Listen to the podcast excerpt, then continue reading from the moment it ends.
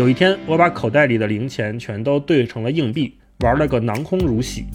漫长而无聊的下午仍然没有结束，于是把一个过路的小学生拦住，从他身上抄走了一块三毛钱。小学生撒腿就跑，跑出了一百米之后，回头对我喊：“我叫我哥哥来，你妈了个逼！” 你知道，所有那些在暑假里无所事事的少年，都是一颗定时炸弹。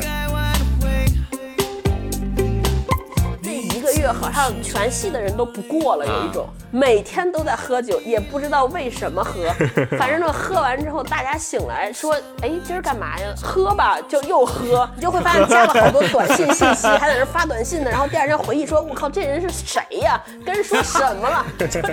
就是这种。就让我把。一听说说，哎，这小孩天天吃冰棍儿，天天吃梦龙，就觉得这肯定不是一般家庭的。甚至地上有一梦龙的包装袋儿，都得想，哎，刚才走过去这人可不一般啊！是与非去面对。Hello，大家好，欢迎收听这期的文化有限，我是。星光。我是。超哥，我是。大一，这一期呢，我们跟大家。嗯，也不单聊一本书，我们来聊一聊关于夏天的故事。每一年到夏天的时候，我们总是。会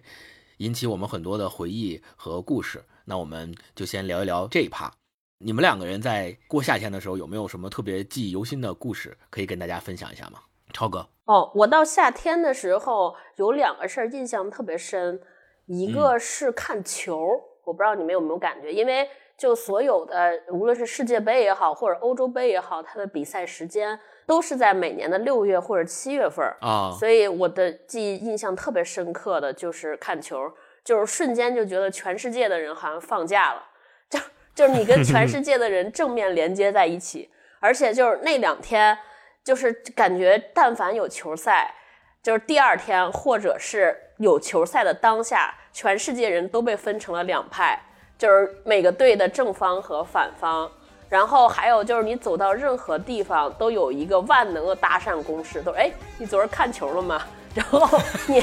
你支持哪个队？然后就瞬间能分出来对方是你的朋友，还是你你永远不可能和他成为朋友，就是感觉特别好。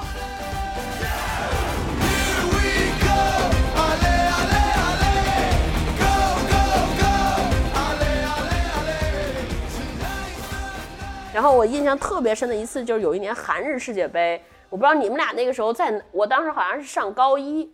零二年我初三。哦，我我们那天好像中国队比赛的时候，就是全校不知道为什么都不上课了。我们那天恰巧是节政治课，然后我们班主任是政治老师，嗯，学校刚给修了电视，每个教室上面挂了一电视，然后那是我记得第一次那个电视机发挥了它真正电视的作用。然后所有人也不上课，然后大家在那看球，特别热闹，就是特别希望这样的世界再来。我记得那会儿我是一节化学课啊，中国跟那个是哥斯达黎加嘛？对，哥斯达黎加，这游戏可能赢了一场比赛嘛。对，我还记得特清楚，我们当时那个大家，尤其是男生嘛，好多都特别关注这场比赛。然后我们那个化学老师也是一个男的。而且也挺年轻，估计比咱仨现在都年轻，嗯、应该就是二十多岁，刚参加工作没多久。他也想看，你知道吗？嗯。然后你想到初三的夏天，就马上要中考了吧？应该那会儿，其实也没什么好复习的了。那个上那些课也就是做卷子。然后那个老师就说：“哎，我带你们看球去。”班里呢，那会儿是有电视，但是班里的电视看着不过瘾，说我带你们去那个电教室看去，那有投影机。嗯然后我们就巨兴奋，然后老师还跟我们说：“你们小点声啊，都别说话啊，别让那个教导主任发现。”然后我们还是俩楼，从我们那楼走到另外一个实验楼，上到了三层还不四层。星光应该记得，我们当时在一个学校里嘛。嗯。到那个电教室里面，然后我们每个人坐好，然后开始看球。那场比赛就看得惊心动魄，因为我人生从来没有那么多人一起看过球。对对对。我跟你说，可能是全中国人那一天都没有 都都在看球，我感觉。对对对，刚才大一讲到这段，我说我以为你们在那儿兴奋的看球，一会儿教导主任从后门探头进来了，说我也来看看，可以吗？我还记得那场就有一是谁呀、就差一点就踢进了，然后打到门框上了，给我们心疼的，哎呦啊！反正就有有那么一脚，然后剩下的就都不记得了。嗯嗯，你那次是中国队第一次进入世界杯三十二强，也是唯一要看到。这也是唯一一次，嗯对，所以肯定全国人民都特别关注这个嘛。哎，刚超哥你说嗯到夏天记忆特别深刻的一件事就是看球，你这种看球是自己在家晚上的时候看吗？还是跟朋友一起在外面看啊？都有，哦，就是对，反正就是特别繁忙。我记得我连怀着铁锤的时候，一八一一对怀着铁锤，应该是一八年那年，不是也有世界杯嘛？我挺一大肚子，好像一场都没有落，因为那天也那那前儿也不用上班儿，我真的是嗯从小组赛一路看到了决赛，一场都没落。那大概是我人生中看的最全的一次世界杯了。那是真球迷，那也是有时差的吧？对，就是反正大概是看完最晚上最晚的一场，应该看到凌晨，应该是看到五四哦五五点多还是六点，然后就出来。我们家门口有一个二十四小时的吃吃饭馆儿，然后可以去门口吃完早点，就是看完之后就开始卖早点了，从宵夜改卖早点，然后吃完早点回去睡觉，然后完全都按 欧洲时间作息。我还想分享一事儿，就是夏天我还联想起最最紧密的故事，就是毕业的故事，就是毕业季。哦，哦，真是对，夏天都是毕业。那些年错过的大雨，那些年错过的爱情。那些年错过的大雨，那些年错过的爱情，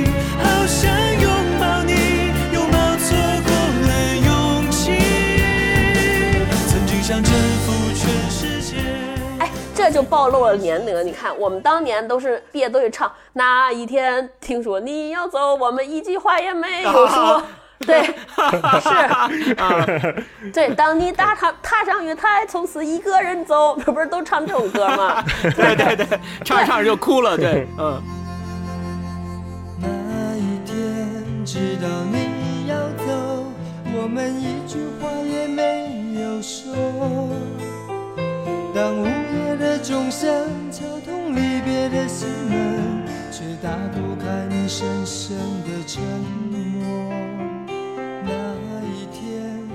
然后就是毕业季有两个事儿印象特别深刻，一个是喝大酒，就不知道怎么了，就感觉好像那一个月好像全系的人都不过了，有一种不过了，每天都在喝酒，也不知道为什么喝，反正就喝完之后，大家醒来说，哎，今儿干嘛呀？喝吧，就又喝，就感觉好像现在回想起来就不知道我是毕业还是感觉就世界末日来了。就好像那个时候有一种心态，感觉离开校园人就要不行了，就要去酒厂上班了。对对对。对提前预习一下，对，然后每天喝酒，然后喝的还抱在一块儿哭，而且就是喝醉了之后就、就是特别奇怪，就感觉所有的呃以前有 beef 的人，就是在喝酒的过程中全部冰释前嫌，然后但凡去以前就是清华那个清华的所有饭馆都在西门儿。还有小北门儿，半夜翻出去出去，因为其他的系也在喝酒，然后就喝着喝着，就是比就变成了，比如说一共有十桌，然后喝走了几桌，然后剩下所有人就慢慢喝成了一桌，然后就抱在那儿抱头痛哭，也不知道是哪个系的。第二天起来还得回忆呢，说我靠，我昨儿干嘛了？这昨儿那，然后就或者是你会发那个时候因为没有微信，你就会发现加了好多短信信息，还在那儿发短信呢，然后第二天回忆说，我靠，这人是谁呀？跟人说什么了？就就是就是都是这种，但是还确实是挺伤感的，嗯。大老师呢？我不知道现在年轻朋友毕业了是不是还这么情绪热烈，我估计也是。我小时候，哎，不是小时候，我对夏天的一个印象就是暑假，每年的暑假就觉得特别美好，特别长。跟寒假比呢，因为暑假不用过年嘛，就是没有那个爸妈也在家的那五天还是七天，就那一个半月到两个月都是自己的。你像咱们一般是七月份，尤其是上中小学的时候吧，七月初可能就考完试了，然后一直能放到九月一号，那两个月就每一次都巨期待。我不知道你们小时候写那个暑假作业，你们是什么风格的？就是是那个先写完的，还是后写完的，还是一边写一边过的？我肯定必须是最后开学前一天硬补啊！嗯，啊，我我我一般是一股子一股子的，就 是就是，如果旁边有人追督促说你怎么没写没写作业，赶紧写，然后我就把前几天没写的补上。如果没人不督促，我就先放着。大老师你呢？哦，我一般都是开头写，一猛子写完，然后暑假就可以好好玩儿。啊哦，暑假我印象特别深刻的就是，有一年我回白银老家，我小时候对白银的记忆特别美好，是因为我家的所有的亲戚，就是我的长辈们，什么哥哥姐姐都在白银。然后呢，我夏天就可以回到白银去避暑，当然也没有回去很多次，回去的有限几次里面都是让我回忆特别美好的。因为白银在西北嘛，在甘肃，所以它的日照也很好，水果特别好吃。一到夏天，那个大西瓜就是。成车成车的往家买，就在北方，我们都是成车成车的买大白菜，就是嗯，冬储大白菜嘛，放楼道里一弄好几百斤，还有地窖什么的。但是在我白银老家的时候，就是我什么我大姨夫呀，然后我什么二姨夫，就那些家里的成年男性，就会有一天就突然拎回来一两大几大兜子西瓜，那兜子可能摆开了跟我们一个沙发差不多大的那么一个东西，火然后买西瓜回来就放在放在家里面准备吃。那会儿你想冰箱也没有那么大，但是要把西瓜冰镇完了才好吃嘛。对，我们那会儿都是把西瓜放到一个桶里面，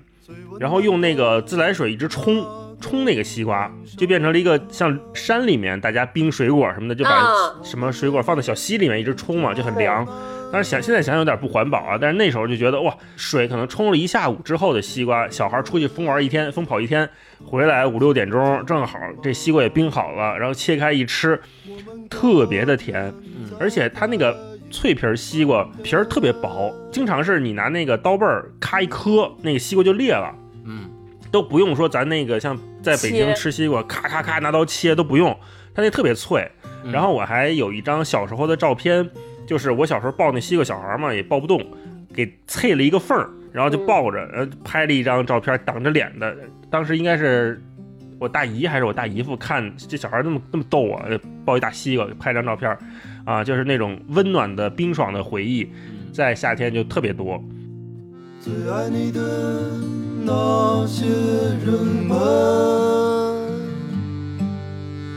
来到你的阳台下面，他们手中拿着石头，用它恨你，也用它。还有一个就是夏天的时候经常停电。啊，你像我小时候应该是九十年代初或者八十年代末嘛，那会儿估计是计划供电，是不是？国家电力供应好像还没有那么稳定哦，一到夏天各家这会儿还没空调呢，就停电就跳闸。而且那个跳闸不是说你自己家跳闸，咱把那闸或者换个什么保险丝，或者你把闸推上就完了，不是，它是整个这一片儿都没电了。嗯这一片儿没电了之后，大家怎么办呢？就大家就会搬着小板凳儿坐到楼道里，或者是搬着小板凳去楼下小花园里坐着聊天儿。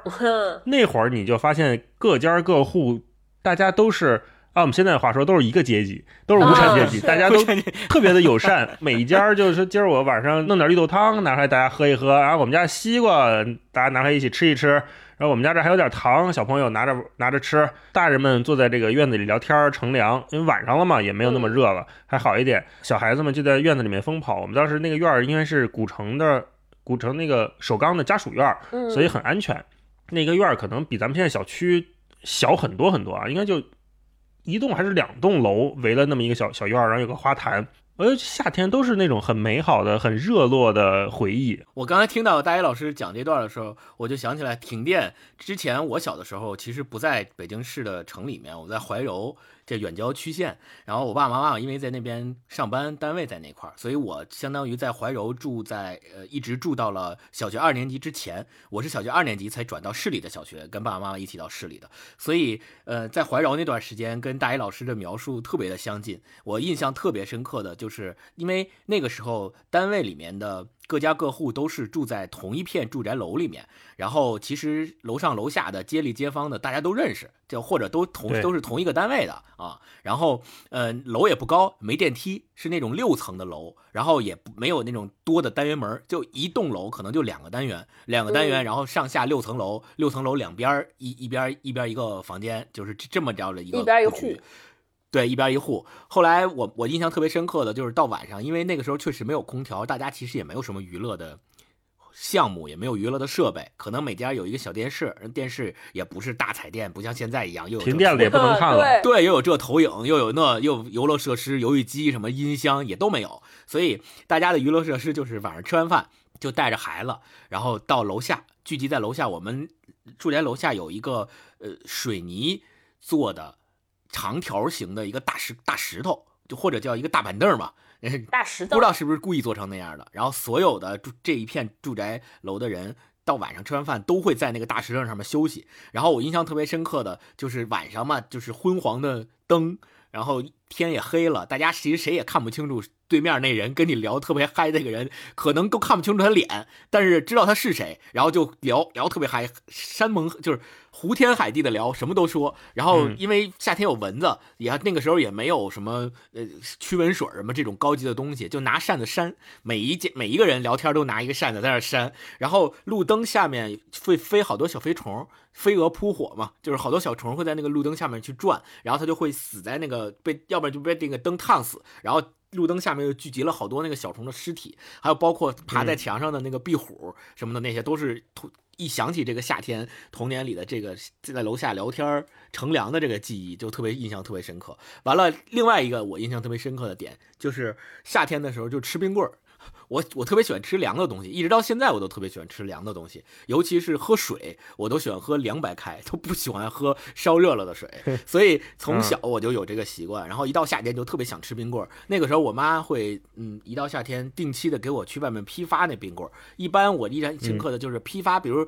单买一块钱一根儿。或者是一块五一根儿的冰棍儿，如果你买十根儿以上一次，它就可以便宜到五毛钱一根儿或者八毛钱一根儿。所以一般就是批发十根儿到二十根儿，然后放家里冰箱慢慢吃。你说这块儿，我又想起来，就我们家也批发冰棍儿，贵的嘛就是奶油的，嗯便宜的就是什么水果的或者什么就是冰多一点的。对，水果的那个呢就没那么好吃，有时候有点酸。奶油的就特别喜欢吃，嗯可是奶油的又贵，每次批发的时候就得跟人讨价还价，就是说。饶两根奶油的 那不行，饶不了啊。我这批五根奶油的，十根水果的，你能不能都按这个水果的钱给我算？就会这种跟人砍价啊。对对，就是相当于打一个平均价。对，是这样。然后我我特别爱吃的三种冰棍儿，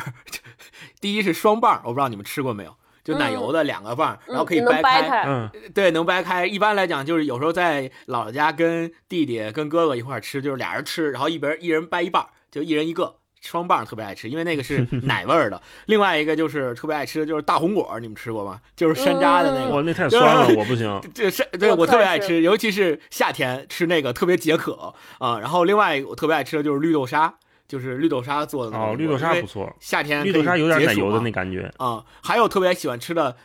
以前小时候和路雪，现在我不知道还有没有了，应该没了。和路雪生产一个冰棍儿叫七彩旋儿，你们吃过吗？有有有，现在有。就是水果味儿的，然后七个七种水果，七个颜色跟彩虹似的，然后一根儿，然后你从上到下都是不同味道的水果，那个我也特别爱吃。它那现在改名了，现在不叫七彩了，叫奇彩了，它就两个颜色转上去啊啊。啊超哥，这个一说雪糕就有，咱们要不然就是有年龄差异，要不就是地域差异。就我小时候啊吃的，就是你知道内蒙就是这样，我吃的都是什么伊利一代雪糕、二代雪糕，就是感觉吃的全是。哦你们吃过伊利三代吗？没吃过，没吃过按袋算的呀，嗯我都没见过。星光见过吗？没见过。那个伊利一代就是大奶砖，用现在说就只有一块奶，然后插根棍儿。那应该很好吃啊。我特别不喜欢那个雪糕外边裹裹巧克力皮儿。啊，所以就是我，我对伊利一代雪糕和二代雪糕的执念深深留在我心中，因为只有那个没有裹，而且奶味儿特别纯正。然后还有酸奶雪糕，外边包了一个黑猫警长的那个袋儿是黑猫警长的绿皮儿，上面写的黑猫警长。反正我小时候好像吃的雪糕全都是奶。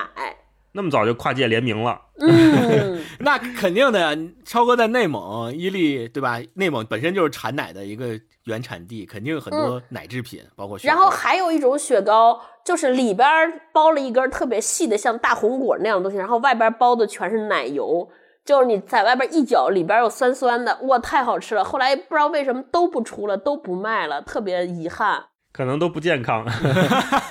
呃，你看现嗯在，你看现在出的，现在流行的这些雪糕，我也不知道都有啥。前几天买的，哦，对，现在不是流行那个，就是做成瓦片的那叫什么中雪雪糕对，齁贵的。贵那天我算了一下，一一一根一根合十四五块钱，这还是优惠之后的价格。人家那叫你想，如果是一片一片，啊一片现在都流行叫一一片片雪糕，疯了吗？这不就根儿吗？为什么要一片雪糕？我们小时候都一袋一袋买的，买那个北冰洋那个袋儿林，就从小就没吃满足就过，没吃够，从来夏天吃不够。家长会买一袋儿回来，嗯对，从来没吃够过，买一袋儿回来说你这不能一下都吃完啊，肯定不行啊，这一你一礼拜的量，我想我这一袋儿只能吃一礼拜，就一 一礼拜才能吃完，嗯，就放在冰箱里面，嗯，每次吃之前拿一勺就干净的勺儿，先把那蒯出来一大块儿放碗里。然后再吃，然后就舍不得吃啊，但是又不舍得，又又着急，因为你不吃就化了，化了就不好吃了，又觉得就这么一点儿，我得我得金贵着弄，就每次都是这样。然后这两天我看感。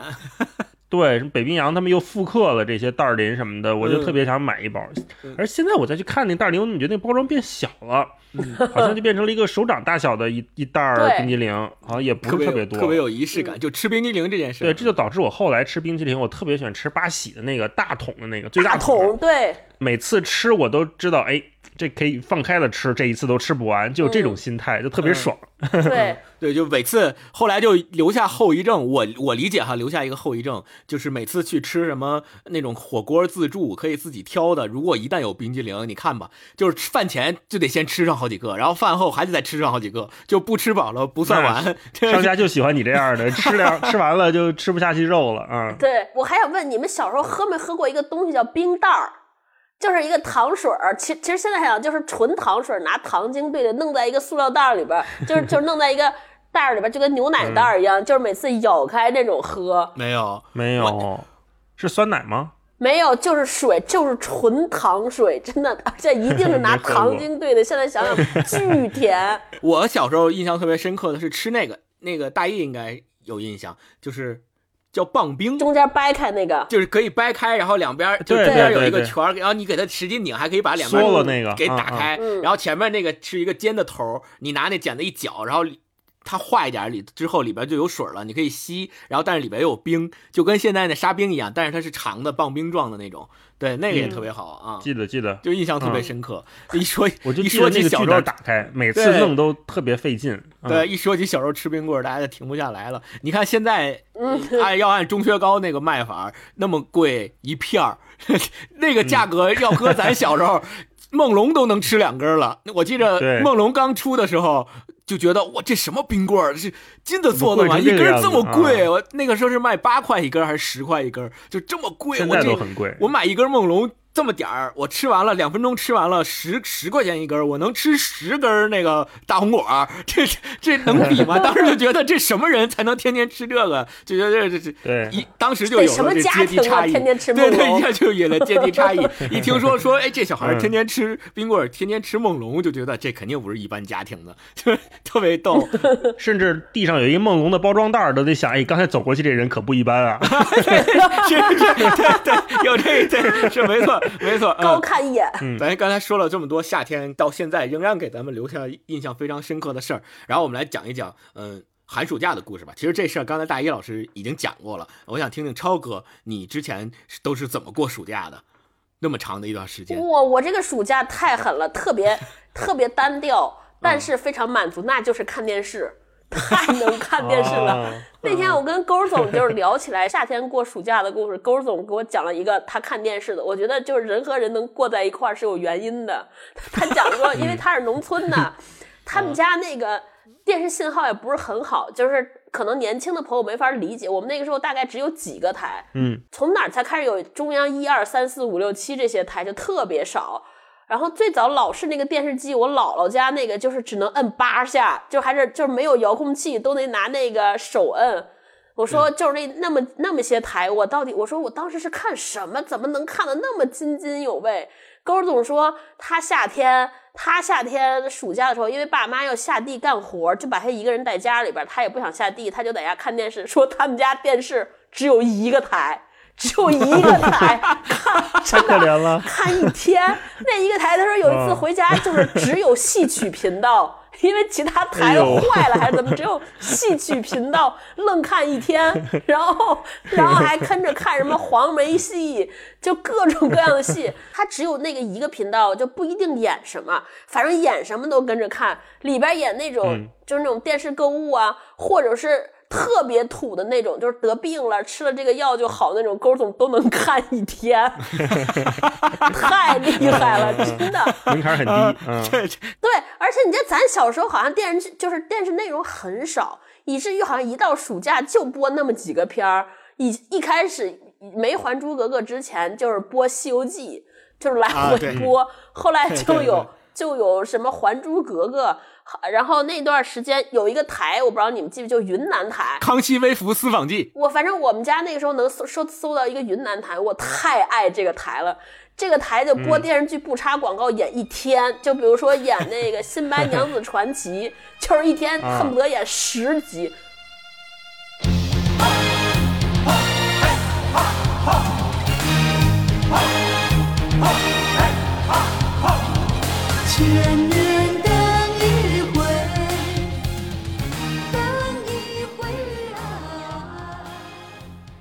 我当时就想，就是让我对云南这个地方印象特别好，以至于第一次我爸带我去旅游去云南的时候，我就一下子就感觉这个地方虽然离内蒙这么远，但是有种熟悉而亲切的味道。说，我说这个城市我是跟一定云南一块儿长起来的。对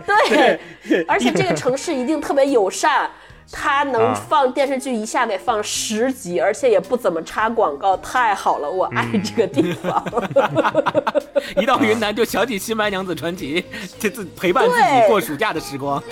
是是，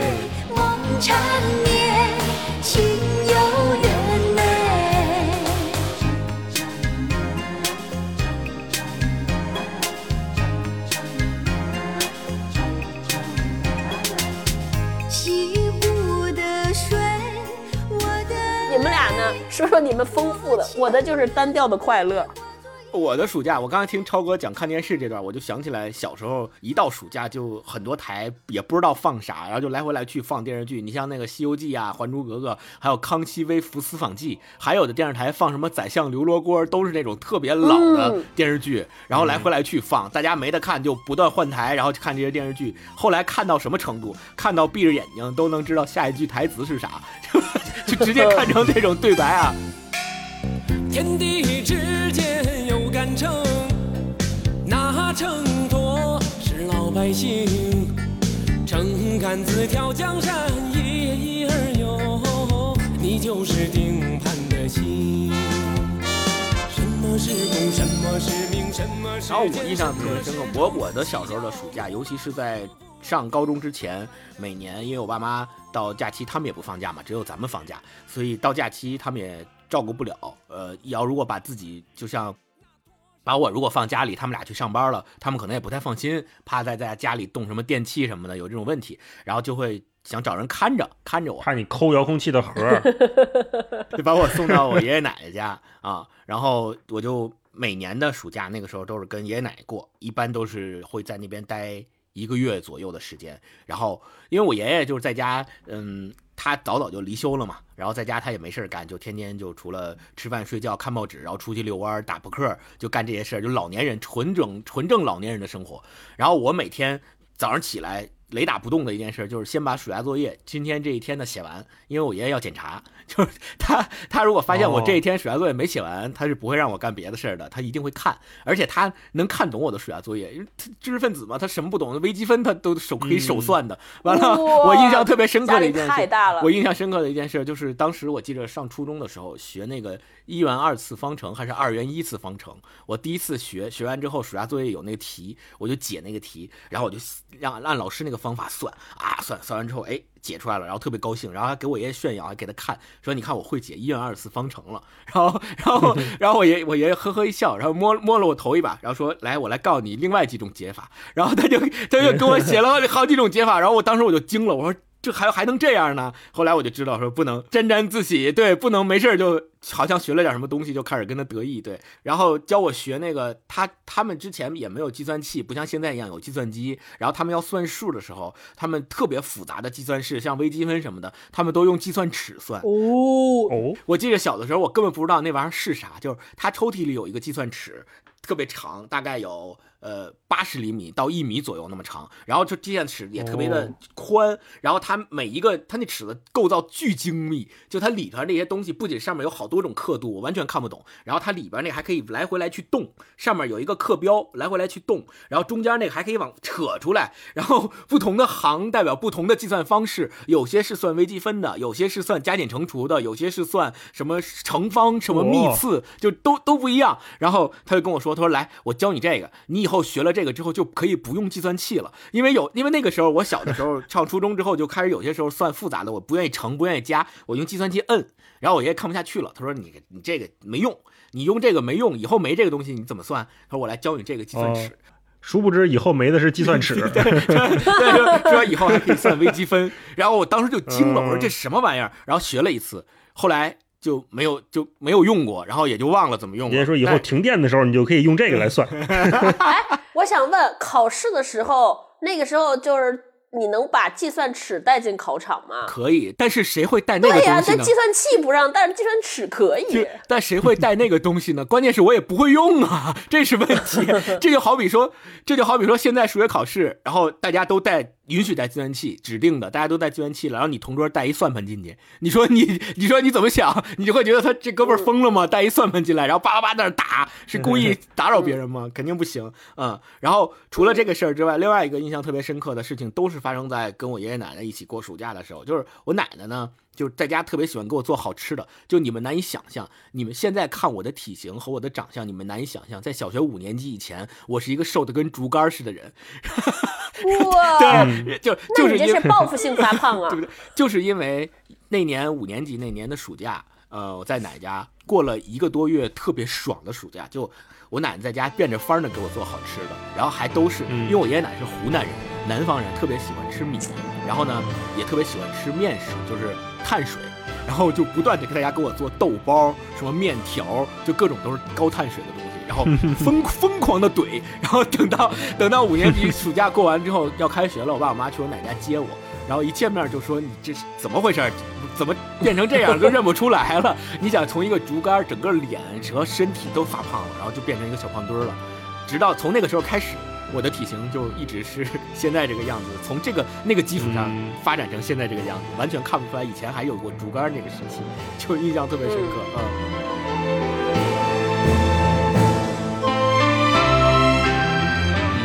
好，我们回忆了小时候爱吃的那些东西，嗯然后记忆深刻的故事，以及怎么样过暑假。我们遵循咱们的传统，之前在春天的时候，我们做过一期春天推荐的节目。那我们这一期呢，沿袭传统，再推荐一期夏日推荐。因为夏天我们觉得是，呃，首先有几个特点吧，第一是。炎热，第二是枝繁叶茂，第三是阳光很好啊。从这些特点里面，我们来分别跟以前一样，推荐一本书、一部电影、一首歌、一部电视剧，以及这一次增加了一个新的推荐类别，就是一种吃喝。因为我们觉得夏天，夏天大家在一起，可能愿意满足自己的食欲，呃，有很多好吃的可以去吃，哦可以去尝试。然后大家三个人也推荐一下夏天的一种吃喝啊。推荐给大家。嗯那好，我们还是按照惯例轮流推荐吧。嗯那大老师先来嗯推荐一本书，嗯，适合夏天阅读的一本书。好，那我先给大家推荐一本书啊。我最近不是在看马华文学嘛，所以我最近又在看另外一本新的，叫《流俗地》。这个书也是一个马来作家写的，他叫李子书。就这个书我还没看完，但是它的这种感觉给我很好，就特别夏天。首先就马来嘛，它就是常年是夏天，很热。我们之前读的像什么侯杯啦、什么野猪渡河啦这些书，就我们都说很残忍、很残酷嘛。但是夏天它也不光是有这个，李子书呢，她是一个女性作家，所以她写马来的这些身份问题和这些嗯种族问题、社会问题的时候，她是带有一种温情在的。而且这个书的写作背景也可以跟大家简单讲一下，故事发生在一九六九年的五幺三事件之后。这个五幺三事件对于马来西亚来说也是一个比较重要的历史节点。在这儿发生了什么呢？在一九六九年五月十三号这一天，马来西亚的反对势力是第一次在全国选举中险胜，超越了当时的联盟政府，然后双方就带来了强烈的冲突。这个冲突最后导致是华人成为了主要受害者。这个事儿不仅牵涉到了这两方的种族政治，然后也跟当时长期的政治地位差异有关系。在五幺三之后，华人的地位就急剧下降，一直被打压。然后华校教育后来也变成了马来官方和华人社团对峙的主要战线，就是很多华人在这个事件之后生活就大不如前。这给了我一个什么启发？就是因为我们平时主要还是生活在中国这个大环境下嘛，我们一直觉得我们华人或者我们汉族人是整个社会的主体。嗯你从来没有意识到，当如果我是一个少数族裔的时候，我会面对什么。这本书就给了我一个这样的启示，就是我们嗯不太能总把自己当是多数人，或者说你要认识到你身边还是会有很多和你不同的人，不管是说华人的身份也好，还是说性别。我这本书让我看的时候，我在想说，哦，我们应该去反思一下这个问题，不管是汉人的身份、华人的身份，还是说社会上性别的身份也好，当我是一个少数族裔，我在这样的社会里面受到打压，我会遭遇什么？然后这本书为什么说夏天特别适合读呢？就是它这个书上有一段话特别让我喜欢，他说：“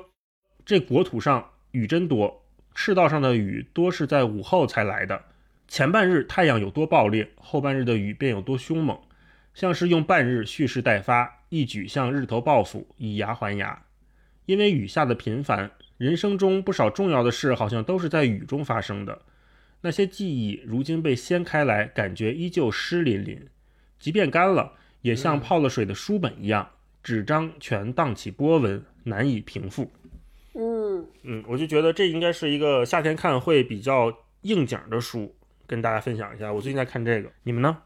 大一老师说的这本书在呃咱们谈侯杯那期的评论区里面也有很多听友也推荐，我看到就是大家都推荐说你们也应该去读一读《流苏地》这本书，呃也是马华文学，但是跟侯杯会读出不一样的感觉。对，然后如果大家有机会也可以去呃读一读大一老师刚刚说的这本书。嗯，那我来推荐一本适合夏天读的书。我这本书呢是这样的，我其实推荐的是一套漫画。嗯嗯呃，为什么是漫画呢？是因为我觉得夏天天气比较炎热啊，然后大家不管是在家也好，还是在哪看书呢，我自己是这样的，嗯，看很多大部头的书，很可能看着看着，要么就睡着了，要么就觉得挺枯燥的，嗯读不下去。所以看漫画呢，是一个在夏天这个炎热的季节里面，能够让自己非常轻松愉快的呃看得下去的一种书，并且很容易看得进去。一旦看进去了，就会一本接一本，一本接一本，不到看完誓不罢休的。所以我推荐的这个漫画也是被誉为漫画史上不得不看的非常经典的《钢之炼金术师》啊。嗯，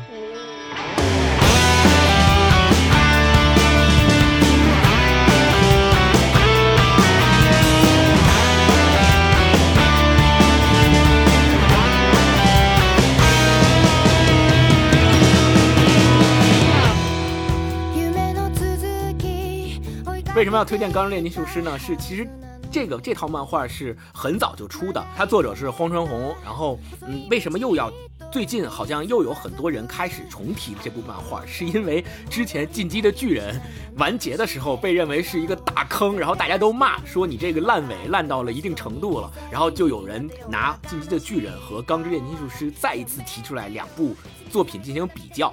这个时候比较的时候，因为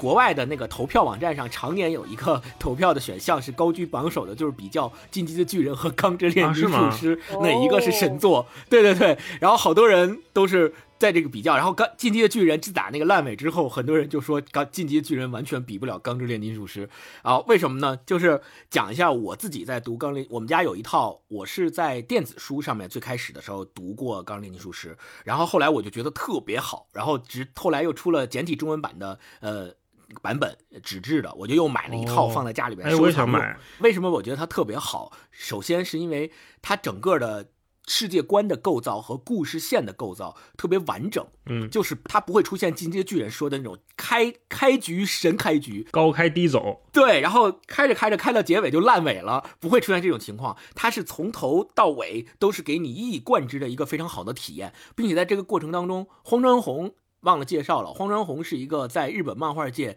特别有意思的一个作家，她是一个女性。很多人在她画漫画画成名了之后，一直都不知道她是一个女性漫画家。对，哦，我而哎，我真没想过这个事儿。哎，你说这个就特别应景，就刚才我说流苏地这个事儿嘛，嗯就嗯，我们常年都会认为说，像什么《钢炼这样的作品，就全是男生主角嘛，然后打打杀杀的故事，对打斗的故事自然而然我会，我我一直认为荒川弘老师是一男生，从来没想过这个问题。但实际上就应该一分为二嘛，就是有可能是男的，有可能是女的嘛，或者是性别是流动的这样。，然后第二点，这个漫画特别好的一点就是它整个的流动感特别朴素。为什么？这个跟荒川弘老师的性格特别有关系。她是一个女性，这是第一，本身就很温柔，能够传达出女性特有的那种世界观、看世界的角度。第二，她从来没有读过跟任何艺术有关的学校，就是她不是艺术家出身。她画漫画，她在二十五岁画漫画出道之前，在北海道的老家是当农民的。所以你，所以你知道他的生活经验和他在漫画里面所体现的那种风格，跟他的这个身份是非常相契合的。另外，就是他本人跟他的作品风格一样，特别的朴实，特别的低调。为什么？就是他后来成名了之后，参加一些电视呃公开的一些活动，都要求电视台给他打码。就把脸遮上，哦不让人看到他到底长什么样子。他可能就是不想让自己生活中认识的那些人知道说，哦，原来你就是画那个那个漫画特别有名的那个漫画家。他不想让人知道，哦他还是想说回到家之后自己该做自己的事情就好了，就是隐姓埋名，一一贯的朴实和低调。然后他打马，他打的特别可爱，因为他在北海道那边是当农民嘛，他家里也有养奶牛，所以他特别喜欢奶牛。然后他打马打的就是一个特别可爱的奶牛的头像敷在脸上，对。然后他在漫画里面，他在漫画的前言那个封面，因为日本漫画大家看过的话，应该知道有一个特点，就是他翻开之后第一页的那个封面后面会有一个本集的这个作者作者说的话。作者说的话，然后在作者说的话里面，他给自己设计的卡通形象也是一个奶牛头的一个小人儿，就特别可爱，呃，每期都能看到。对，所以呃，说回来，《钢之炼金术师》这个第二点就是它特别朴素，特别朴实。第三点就是它的这种描写、故事线的描写和人物的塑造，特别像我们所经历的真实的世界。为什么这么说？因为很多热血漫和少年漫，它的一大特点是。主角儿一路开挂，打怪升级，然后在这个过程当中受到很多来自于朋友、敌人的鼓励，然后成长，都是这样的故事。最终把大 boss 打倒了，然后取得了一个什么目标，要不然就获得了一个财宝，要不然成为什么超级赛亚人、什么宇宙第一之类的，就要都是这种。但是《钢之炼金术师》不是，他是从一个开头的故事开始引出，然后到结尾也是最终打败了这个世界上邪恶的那一方的大 boss。但是中间的这个过程，并不是刚才说的一条线由主角。主角一直成为故事的中心这么下来的，而是一个纺锤型，就是它里面的各种配角儿在这个故事里面也充当了独一无二的角色和独一无二的地位，并且每一个配角儿在故事中中都有高光时刻，并不是主角儿一路高光一路打怪一路升级，而是纺锤型，就是旁边的这些配角儿也都丰富了整个故事的一个架构，所以这个让你读起来之后就让你感觉特别像。这个真实世界的构造，就反正我自己读这个小这个漫画的感觉就是特别感动，到最后读的热泪盈眶，真的是热泪盈眶。嗯大一老师，嗯，最近好巧不巧，我在看《钢炼》的动画片儿，我又重新看。啊，对对对，所以刚才星光说荒川弘在北海道是做农业、做农民嘛，我就嗯突然想到，就想盲目拔高一下啊。他每次开头那一集不都有讲说等价交换是个什么什么原则吗？你就什么样的东西你就能换来什么样的东西，不能改变这个世界的物质的质量。我就想是不是。这也是跟他常年跟大自然打交道有关系，就是你付出多少，你就能收回多少。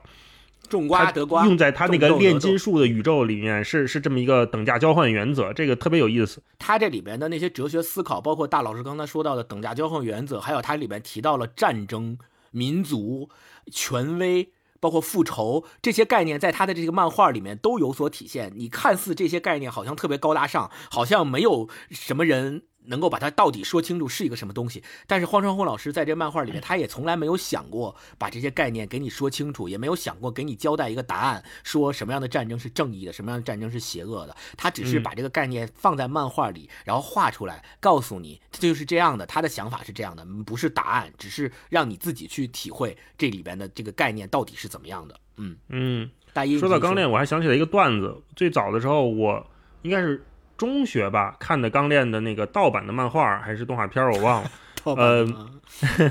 那个有一个段子说那会儿都叫钢炼嘛，然后有一个同学就去那个小书店，说老板他不记得，因为他没看过，他不记得那个缩写到底应该叫什么了。他说老板，你这儿有没有钢筋？老板说：“我这儿没有，你去隔壁工地看看。”因为叫钢之炼金术师，大家都叫钢炼，但是他记错了，他以为叫钢筋，问老板有没有钢筋，有没有钢筋？太逗了。对，然后 对我就我就推荐夏天推荐漫画，如果大家想夏天轻松愉快的呃看一。一部漫画的话，推荐从《钢之炼金术师》这部优秀的漫画入手，然后最后推荐以那个荒川弘老师的一一句话作为结尾，他说。优秀的漫画家就是能在顺从读者的期待和背叛这种期待这两者之间找到完美平衡点的人。我觉得这句话说的太对了，它不仅适用于画漫画，也适用于所有的文学家和小说家，都是这样的。嗯，超哥推荐一个适合夏天读的书。我其实这个书和接下来要推荐的电影是连着的。嗯，就是我推荐那本，就是这本小说叫《夏日中曲》。然后根据他改编的电视剧，就是电影，就是特别著名的那个《请以你的名字呼唤我》哦。夏日中曲，首先它就是听这名字就特别夏天嘛。它我给大家简单介绍一下梗概，它其实就是一个特别好的爱情故事，就是呃男主人公是一个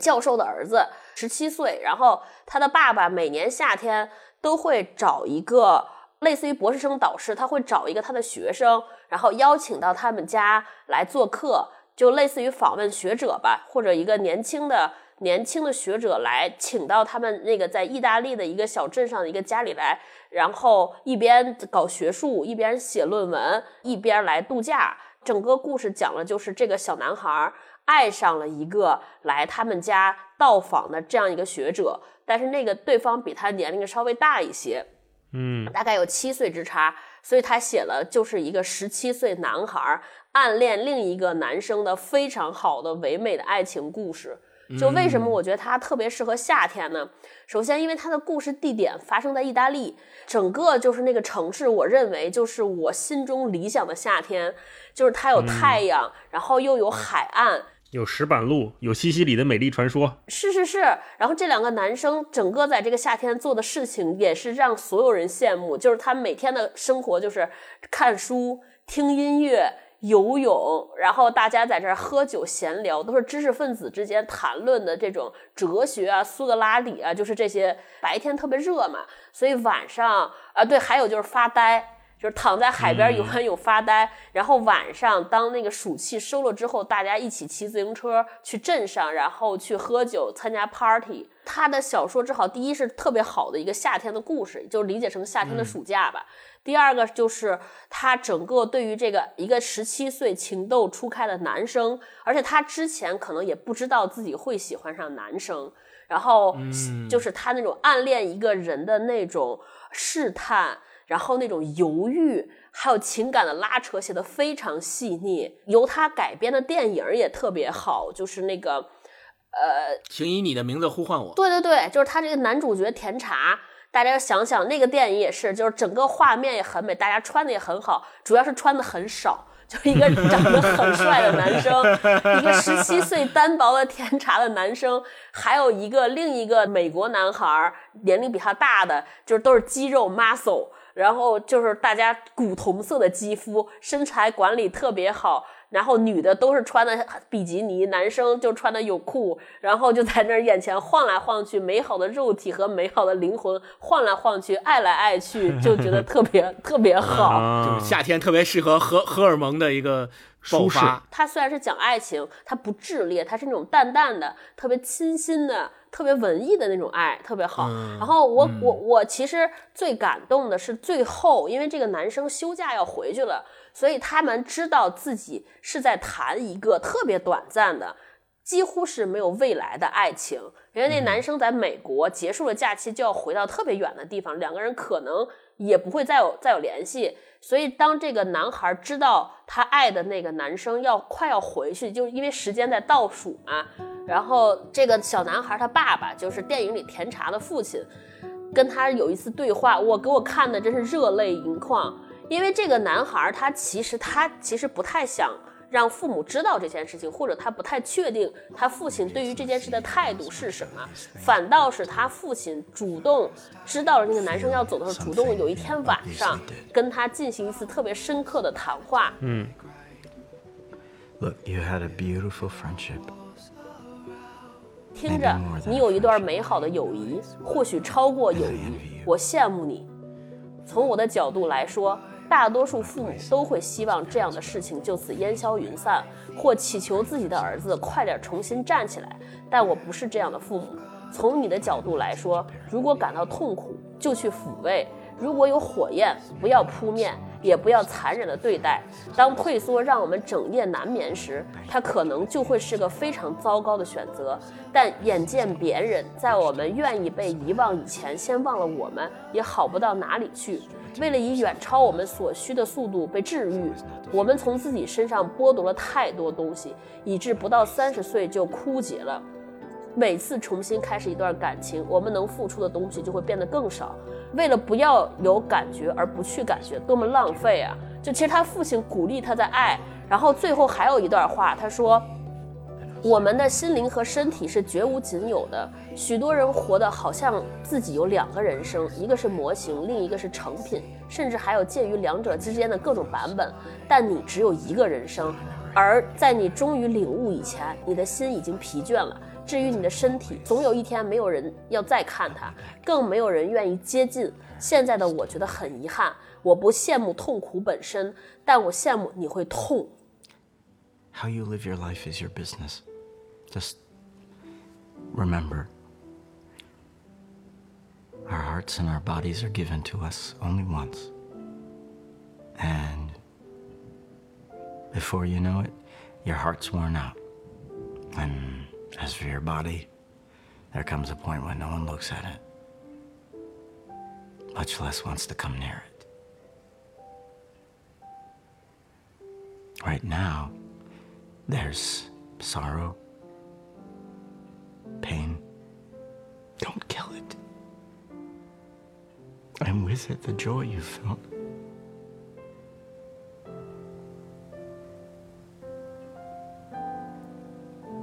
啊，就是他爸爸就是一直在鼓励说你要去爱他，你会去表达，而且你要把这种感觉记在心里边儿，就是又羡慕又鼓励我。我当时看的时候就是热泪盈眶，就从来没有过各种榨汁。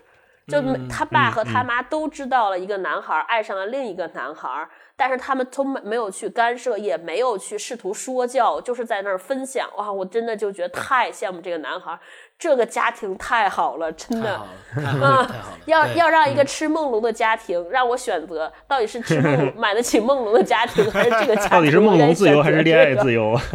对，我，真的太好了。嗯，太好了，嗯我我能从超哥的分享里面也体会到这种情感带给我们的巨大的慰藉，在这个夏季里。嗯，嗯，超哥分享了，相当于超哥。呃，刚才一气儿分分享了书书和一个电影电影。那好，那咱们再嗯返回来，然后来大一大一来分享一部适合夏天看的电影吧。嗯，哎呀，我昨天晚上临时做功课，我看了一部我现在很喜欢的电影，叫《青木瓜之味》，是一个哦越南电影，和越南和法国联拍的一个电影。这个电影呢，它比较老，它是一个九三年的片儿。你想，现在是快二十年前拍的一个电影。嗯这个电影得说一下它的剧情啊，非常的简单，基本上就是没什么剧情。然后对白，我估计如果台词打印出来，可能一页纸就印完了。但它确实确实有嗯一百零四分钟，可是我看下来就完全不觉得枯燥。这讲了一什么故事呢？在越南发生的一个女佣，女佣呢叫小梅，就是梅花的梅。她小时候就被邻居送到西贡的一户大户人家里面去当女佣。当女佣的过程当中，就跟这一个大户人家就产生了一些交集和交流。其中大户人家的有的小儿子经常拿她开玩笑，就吓唬她。她也跟她的等于说她的领导，就是这个家里的大管家，也跟他学怎么做活儿，或者说怎么偷懒儿。其中有一个细节特别逗，说那个大管家跟他说，如果这次饭没菜没有做够的话，你就把盐搁多一点儿，这样他们就会吃很多饭，就不会吃菜了。就是这种。前半段是在讲他十岁的时候，在这个大户人家跟他们一起过生活的故事，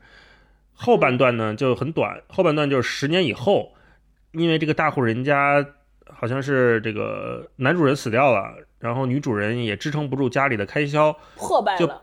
破败了，对，就把小梅把这个女佣卖给到了另外一户人家里当佣人。新的这个东家呢是一个钢琴家，他也有一个女朋友，等于说这个钢琴家有个女朋友，钢琴家女朋友很喜欢钢琴家，但是钢琴家好像对女女朋友一直就是比较冷漠。后来发现这个钢琴家对小梅产生了一些情愫，就讲这么一个故事。这个嗯，听起来这是一个非常正常的，就很简单的发生在夏天的故事，可是它真的非常的美，而且音乐和音效很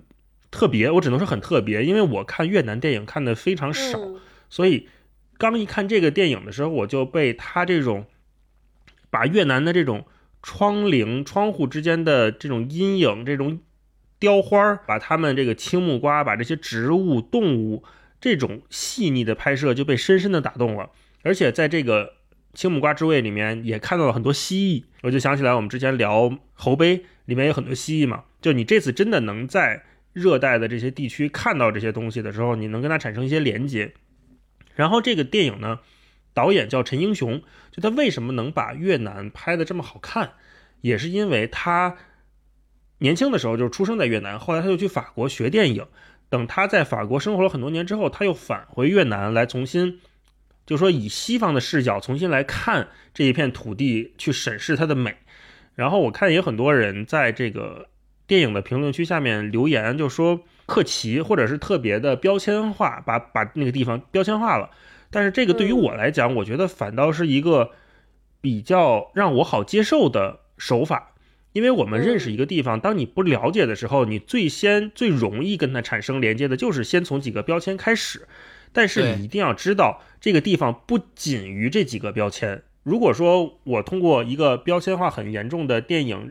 对越南产生了兴趣，对它产生了好感，喜欢上了这个地方，然后我再去了解它，我觉得这样的标签是很好的标签。大家也不要过度的说，哦，这个电影很简单，很标签，我就不不喜欢，我就抵制它。我觉得也有点偏颇，而且它这里面大量的音乐和环境音，甚至都可以把它开成一个音频模式，就变成了一个夏日的 ASMR。嗯，蟋蟀的声音呀，蝉叫的声音，然后风吹过窗户的声音，下雨的声音，雷的声音，一切一切的声音都非常夏天，我很喜欢。嗯然后另外就是说它的音乐，这个音乐我还没有仔细研究啊，但是它的音乐我看有人说很诡异，就听着特别的惊悚。确实，它的嗯音程关系不是我们熟悉的那种中式的五声音阶，就是宫商角徵羽那种大调，它是中间有很多半音小调在的。嗯我不知道这个是不是越南本地的一些音乐。当然，它开场就有一个男主人在弹当地的有点像乐琴的一样的乐器，在演奏，有吹笛子什么的，它很有特色。如果是对东南亚最近产生了兴趣，像我一样的朋友哈、你就可以看看这个电影，或者是简单搂一下。你光看看它的很多那个剧照或者截图就非常漂亮，真的是很美，每一，幅是的，每一场景都像一个画儿一样啊！我就跟大家推荐这个电影吧。然后我们也现在听一小段儿啊，这个当中的这个环境音和大家说的这个诡异的音乐，你感受一下。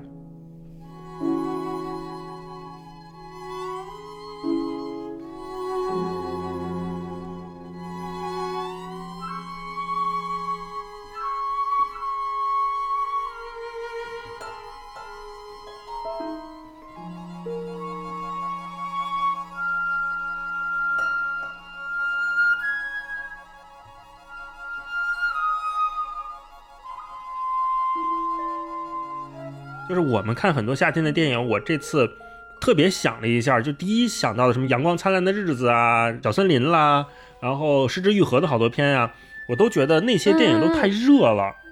太热了，对。尤其是像姜文这样的电影，整个你感觉大就北京城被撕裂的照着，对，暴晒下来，然后所有人都嗯 荷尔蒙喷张，说话都很大声，感情都很浓烈。相比来说，我我必须要找补一句，《青木瓜之味》这个片儿简直就是姜文的补集，姜文的反面，它是一个非常凉爽的夏日的电影。你看它里面很多场景，它那个。地呀、它会从地上往上拍。你看那个石板地是光光的，没有任何尘土。他们很多人习惯是光脚嘛，在那些石板路上走路，你也不会觉得这些人湿润烫脚，油腻、出汗都没有，反而是给了一种特别清爽的感觉。所以，而且它独白非常少嘛，我们经常说姜文的电影恨不得连一个空镜都没有，但是这个电影里面基本上就是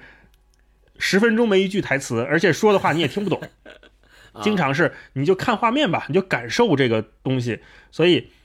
我就想说，《青木瓜之味》是一个让你夏天看就是很惬意，但是又很舒适的片子，不会看热。对，OK，刚刚大一推荐的《青木瓜之味》这个电影，它的背景是在越南嘛。如果大家没有特别关注过这个东南亚国家的话，可能并不太了解它的背景为什么会像大一刚刚说的，在电影里面表现的那么的有异域风情，或者是那么的鲜明。实际上，越南它常年也是历史上做过西方很多年的殖民地，民地尤其是法国。嗯呃然后我之前看过一个话剧，名字就叫《西贡》。就西贡这个名字或者这个地名啊，我们可能不是很了解和熟悉，但是在法国，西贡这个名字是要是非常的普遍的。大家一说西贡，就知道这是法国当年在越南殖民的那个时期非常有名的一个名字，它几乎就代表了呃西方人对越南这个地方的想象，全部在里面。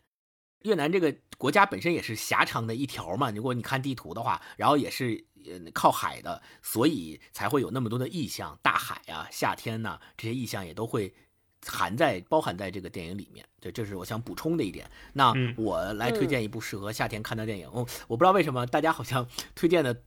的夏天电影都是那种风景特别优美，然后特别的舒适啊、夏天特别适合推荐一些像海边啊，一些阳光啊、嗯沙滩啊，特别清爽的感觉，能够避暑啊这样的一些片子。那我我来推荐的一个电影，其实跟大一老师推荐的很像，是日本的。叫《那年夏天宁静的海》，北野武导演的一个电影，对对，然后他的背景是是的，他的背景就是在神奈川横须贺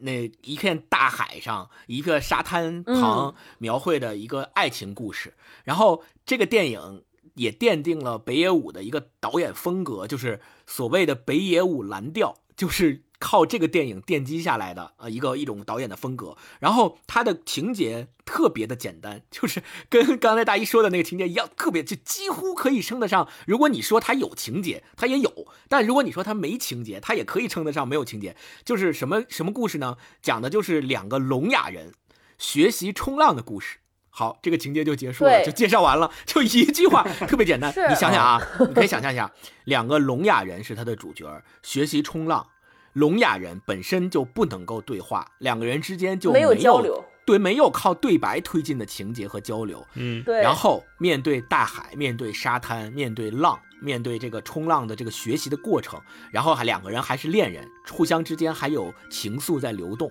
你可以想象一下，情愫，对，你可以想见一下这个电影它所描绘的一个场景是多么的适合夏天，多么舒适，多么清爽。然后，并而且这个沙滩不像我们所想象的那种沙滩人声鼎沸，不是这种，它是非常恬静的海边，非常恬静的沙滩。然后夏天午后，你就看这两个年轻人拿着冲浪板去海里面练习冲浪，然后一男一女两个人之间也不说话，然后就像是完全的心灵交流。然后沟通也是在无声当中的沟通，然后要么就是滑累了、学累了，就在沙滩上坐一坐，安静的互相陪伴，互相看着对方。然后，呃，最后这个电影特别感动的一点是最后，最后就是他们两个学习冲浪，然后有成果了，然后那个男生也去参加一些比赛，然后有了一些成绩，但是最后是出现了意外，就是那个男生在冲浪的过程当中还是有意外，然后相当于就是走了，离开这个世界了。但是那个女生的做法是什么呢？那个女生就是她把他们两个人之前的合影贴在了冲浪板上，然后把这个冲浪板送回了大海。这个是对，这个是这个电影最后的情节。然后随着、嗯。随着他这个动作，把两个人的合影在板上送回大海以后，然后久石让配音的《Silent Love》这首歌就响起来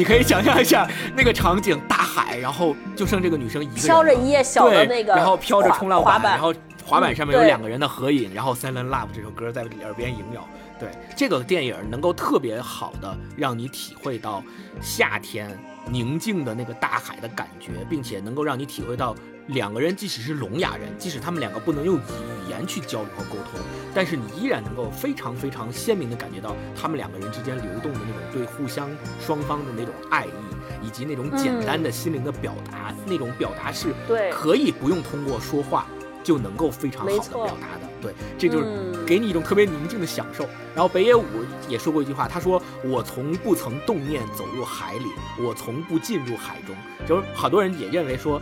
北野武他是一个对海有敬畏的人，所以他也是通过这个电影表现出了这种对海的敬畏。所以我推荐大家夏天的时候可以看这个电影《那年夏天宁静的海》。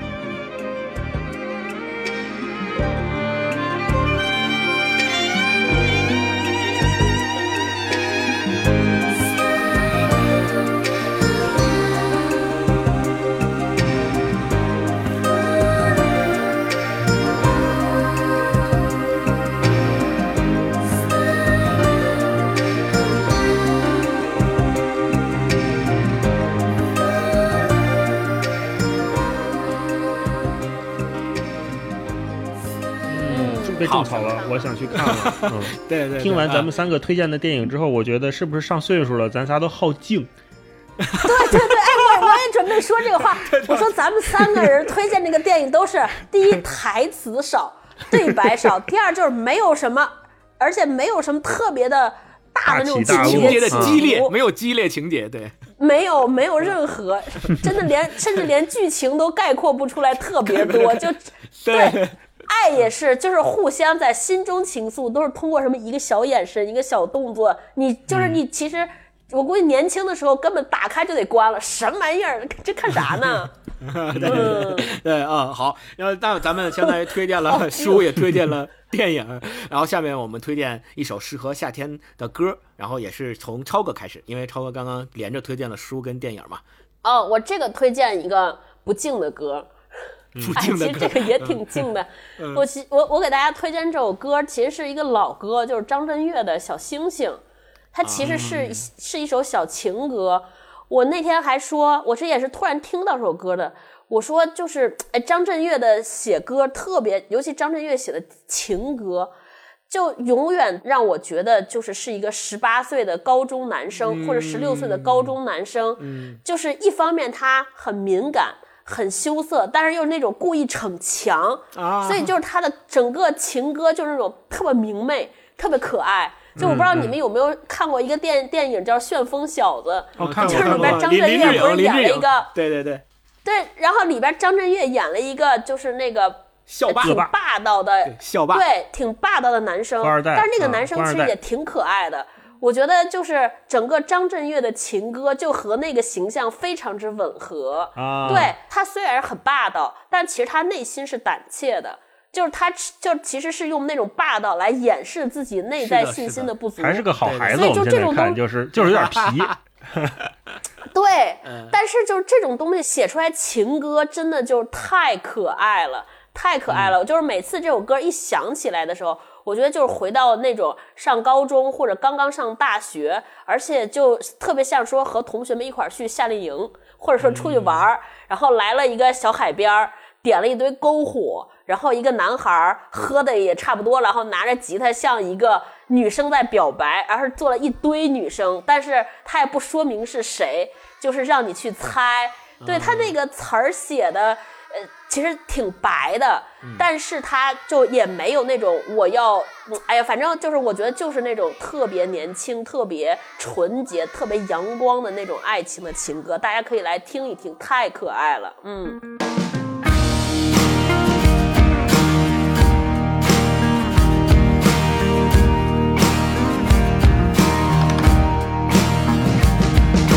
天上的小星星，在夜里很美丽，就像你的眼睛亮晶晶。我们会在一起，因我已经生气，唱歌要很用力，那个很用力。月亮就是我，照亮你的蓬勃的少年感，对，对，真的是，嗯，嗯，来，大大一老师推荐一首嗯适合夏天听的歌。特别想推荐一盘专辑，也是夏天听的歌，就是周杰伦的《七里香》那盘专辑。啊对，是是。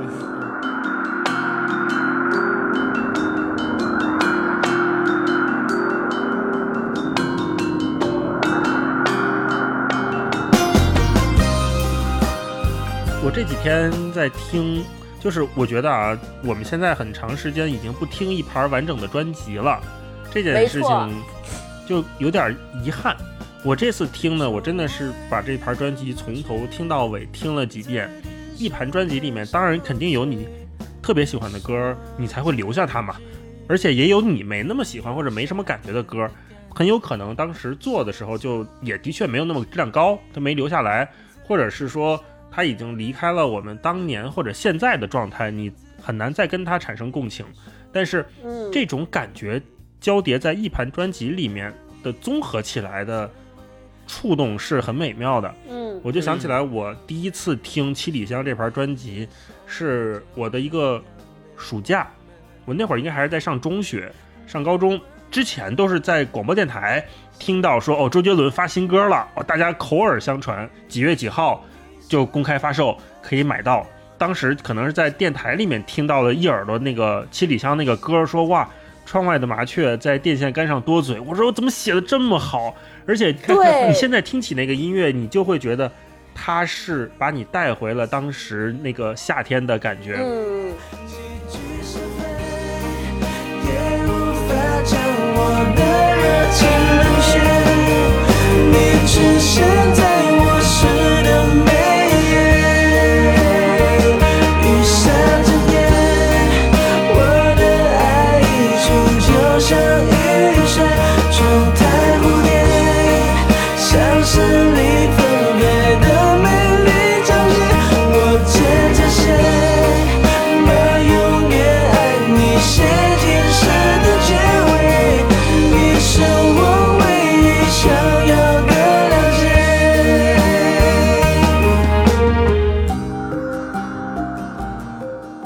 七里香或者是周杰伦的专辑，肯定很多朋友都耳熟能详，就太熟了嘛。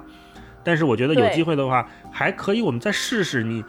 不要随机，你不要按红心，你就按原来的那个原始的顺序播完这一盘专辑，把这个专辑听下来四五十分钟，时间不长，但是我觉得那个感受是完整的，是好的。对的，刚刚大一说的一个专辑，其实我理解它就更更像是我们之前读的每一本书，他这个专辑里边的每一首歌的排布，我觉得都是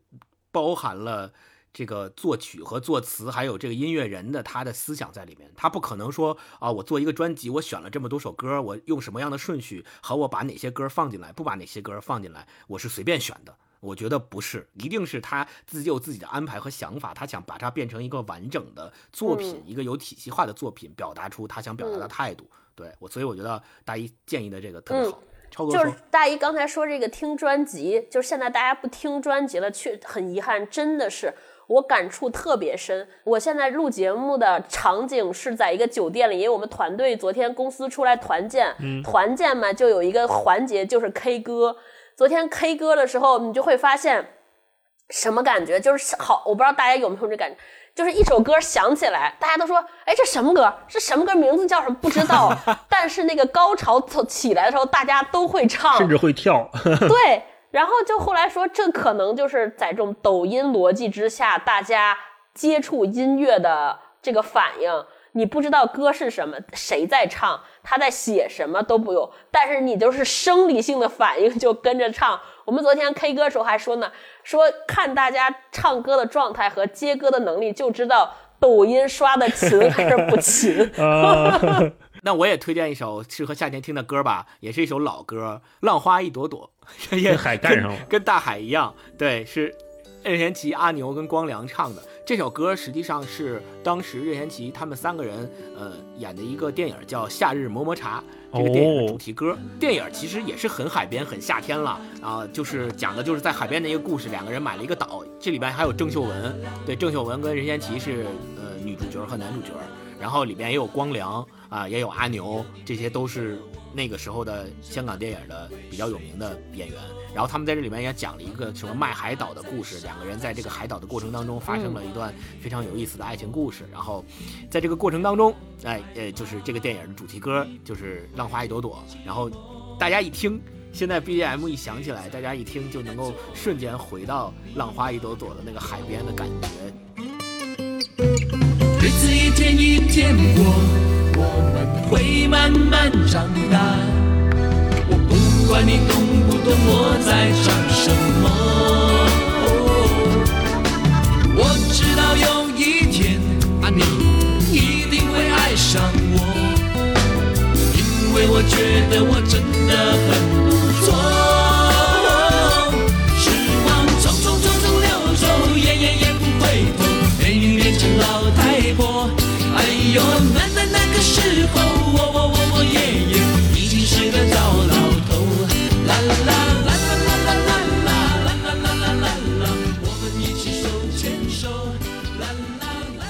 这歌唱出来的时候，呃，也特别的可爱，就是嗯它洋溢着一种可爱的情绪和气氛，不是说唱出来之后就一下特别悠远，没有那种感觉，唱出来就特别可爱，让你感觉嗯哎，好像马上就要拿着游泳圈蹦蹦跳跳的去去海边儿，然后要跳进去享受。在大海的清凉，享受阳光沙滩了，对，嗯。一下这个感觉就能出来，嗯，对我刚才想说，就是你看我们夏天推荐的情歌，我觉得都有一个特点，就是简单，就是简单这件事情就会带来清凉感。你有没有觉得？就是那个表达，比如说表达爱意也好，它就是简简单单的，然后就是想想和你在一起，我我我，但是你你想不想和我在一起不重要，然后就用最简单的词、最简单的旋律把这个事儿说出来就可以，就会让人感觉到清凉和清爽。好，那我们继续往下推荐啊！嗯推荐完了歌，我们来推荐适合夏天看的电视剧。嗯这个超哥的领域了顺序都，超哥先来推荐一哦部电视剧。对我这个电视剧推荐完，可能对我的人设有一些损害。这这个就刚才大一老师不是说很多夏天的片儿拍的会特别热嘛？嗯，我现在推荐这个电视剧，就是它可能拍的还不是夏天，但真的巨热巨闷。这个电视剧叫《昼颜》。工作日下午三点的恋人们、是一个日剧，它讲了一个啥故事呢？就是关于出轨和偷情，哦而且都是已婚女性，然后每天下午三点出去跟情人幽会去，而且是一个是职业老手，就是每天就是阔太太，职业老手干这个事儿手到擒来。然后另一个女生呢，对于这个事儿还有点羞涩，但是也燃起了情愫，嗯就是被带坏了的一个人。啊就整个它这个观感就是特别像那种夏天的桑拿天儿，哦，真的就是闷热、黏腻，就又压抑，就是那种喘不上气儿的感觉。啊我推荐这个电视剧的理由是是，哎呀，可能上一次因为我就说说这个出轨了一个事儿，我记得喜马拉雅底下有一个人就 diss 我，就说哎呀，说你要遇到出轨了怎么办之类的。我看完这个电视剧给我的感觉就是，首先他们没有给这种。行为盲目的贴标签儿，嗯，对什么婚姻，就说他这个出轨了，是有问，就是怎么样怎么样。我想说的是，婚姻和爱情，所有都是非常复杂的事儿。就它，因为它关乎到人性，就大家不要我就是一说起出轨，一说起偷情，就是用什么道德败坏、道德沦丧、破坏家庭，就这种大词儿来贴它。就是你如果进入那个电视剧本身，你会发现说，这其实让我们反思的，就是到底什么是好的婚姻，或者说我们应该用什么样的态度来对待婚姻，甚至对待一段感情。我觉得这是这个是看完那个之后会有特别大的启发。嗯，大一推荐一部适合夏日看的电视剧。嗯这个我这道题我作弊了，我想推荐《老友记》，我猜到了，我猜到了。因为对对对，《老友记》当然是一个什么时候看都合适的电视剧啊。我跟霹雳我都我们都特别喜欢《老友记》，而且最近为什么推荐呢？也是因为 HBO 最近刚上线了《老友记》重聚的特别节目。重聚对，我跟霹雳也在家看来着。我看有的朋友就是评价不太好，或者说有点失望。我们俩看都看的挺热泪盈眶的，我挺喜欢的啊。反正刚才我们也说嘛，很多夏日的回忆是跟爱情有关、跟友情、跟朋友相关的嘛。那《老友记》也是这么一帮朋友，我觉得硬说啊，他们跟夏天也是有很强的关系，就是他们是处于人生中的盛夏。啊，我这次也是看 HBO 这个重聚节目，我才想到，就看他们主创聊的时候提醒到我，他们主创说，只有你在结婚之前，或者说你有真正稳定的这种亲密关系之前，你才有可能跟朋友有这样的日子。没错，每天六个人还要在一起，然后，但是他早晚是会结束的，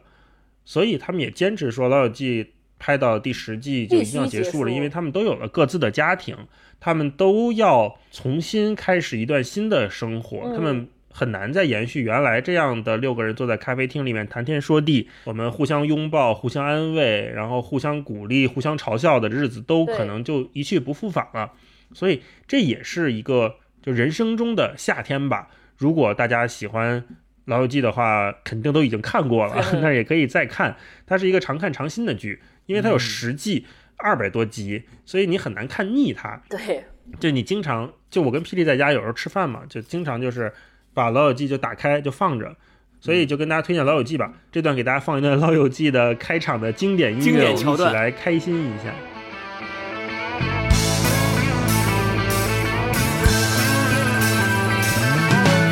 No one told you life was gonna be this way. Your job's a joke, you broke. Your love life's the away. It's like you're always stuck in second gear. When it hasn't been your day, your week, your month, or even your year. But I'll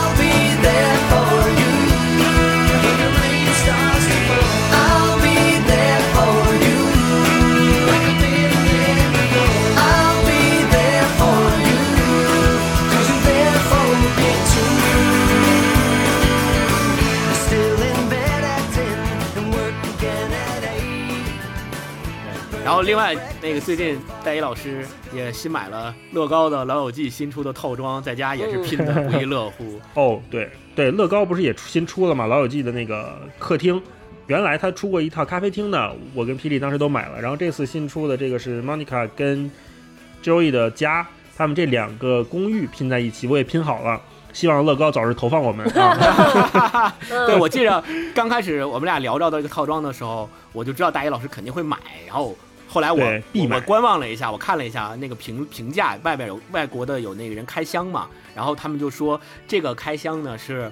呃，细节很丰富，就说这个乐高的套装细节很丰富，但是拼搭技巧不太好。然后我就发给转发给嗯大一老师了，然后大一老师给我马上回复了一条，他说这个本来就是粉丝向的作品，要什么拼搭技巧，细节丰富就够了，对不需要对这，说说要什么拼搭技巧，说啥呢？细节丰富就够了，我们要的就是细节丰富，对，就特别逗。对，要的就是场景还原，而且它这一套乐高里面有好几个经典的场景。它都放在里面，你可以组装起来。就是 Monica 跟火鸡，就感恩节那一集，大家都记得吧？就超哥肯定记得，就是带着火鸡头跳舞的那个。然后还有 Phoebe，她带着那个特别葛的那个画儿，那个画儿是一个人 人偶伸出来半个身子，那个画儿也在里面。然后还有 Janice 在里面，还有他们那个家里面的 Chicken and Duck，还有就是我特别喜欢的一集，Joey 有一次做了一个那个电视柜儿，巨长巨大，把他们两家门都挡上了，后来卖出去了，家里又被人偷了。偷了之后，俩人特别惨，换了一个皮筏艇在家，两个人坐在皮筏艇上就面，坐在船里边，对，对，坐船里头，然后那个船也在这一次的乐高，所以我就觉得这些就够了，已经很满足了，特别开心啊！然后拼了那个，要什么技巧？不要技巧，不要技巧出这个套装的人肯定也是一个老友记的忠实粉丝，对，能看出来，嗯，细节都满满，嗯。然后我来希望有一天我爱我家也能出一套乐高，我也会买的。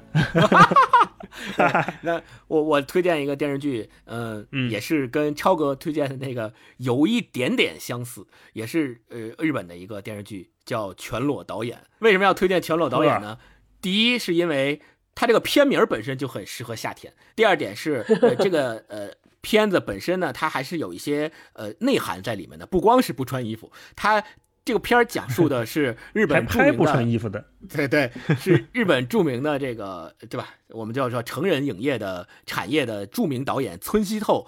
这个发家成名的故事啊、呃然后由日本特别有名的这个演员山田孝之主演，他在里边演这个村西透。然后特别有意思的是，这个片子现在在马上这个月，就是六月二十四号，六月二十一号是夏至，然后六月二十四号他就要公布发布第二季了。然后这个电影它本身并不完全虚构，它是基于在日本真实发生的村西透本身就有这个人，而且他本身是。就是在这个行业特别有名的一个这个成人影业的导演，然后成人影业公司的创始人，他的故事嗯改编而成的这么一个电视剧。所以你在这个过程当中，你可以有很多印证，你也有可可以很多呃生发出很多感想来。比如说那个时候在日本，嗯，经济泡沫高峰的时候，很多人他们都是呃。尤其是日本的普通民众，他们突然发现自己有钱了，不知道为什么自己突然就有钱了。随着国家经济的发展，然后这些人口袋里有钱之后，唯一干的一件事儿就是买买买，然后到处去玩儿，呃，一放假就去夏威夷，这些都是日本人那个时候所干的事情。然后在这个环境之下，村西透或者叫山田孝之饰演的这个角色，他慢慢慢慢从一个推销员，然后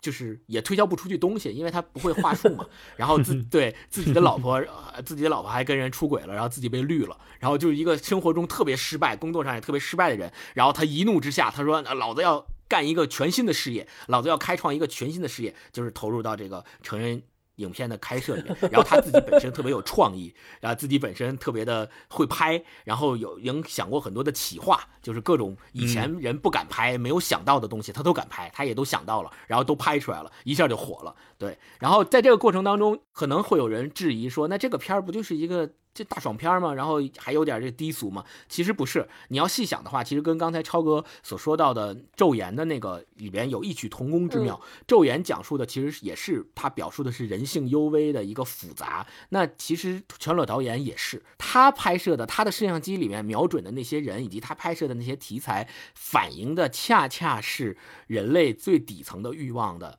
表现。对很多人都说性这个东西是不外乎就是一种高级形式的情感慰藉。对它体现的还是人类本身的一个底层的需求，然后我怎么样，只是说我怎么样用这个不同的形式去表现这种需求，我怎么样去满足这种需求。对我觉得这个片儿看完之后，如果再往深层次上一个价值的话，那也许还能有这样的一个价值。嗯，星光说这个片儿，让我想起来，就中间第一季有一段，那个女孩儿，那个女演员叫什么我忘了，她她好像也是演一个当时很著名的一个影星嘛。就是我觉得，呃，每个人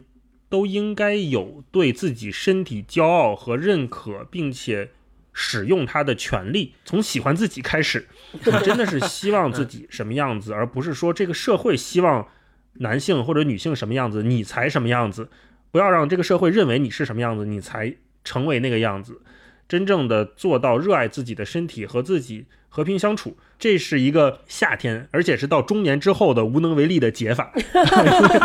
到中年之后，发现我改变自己的身体太难了，就算了吧，要不。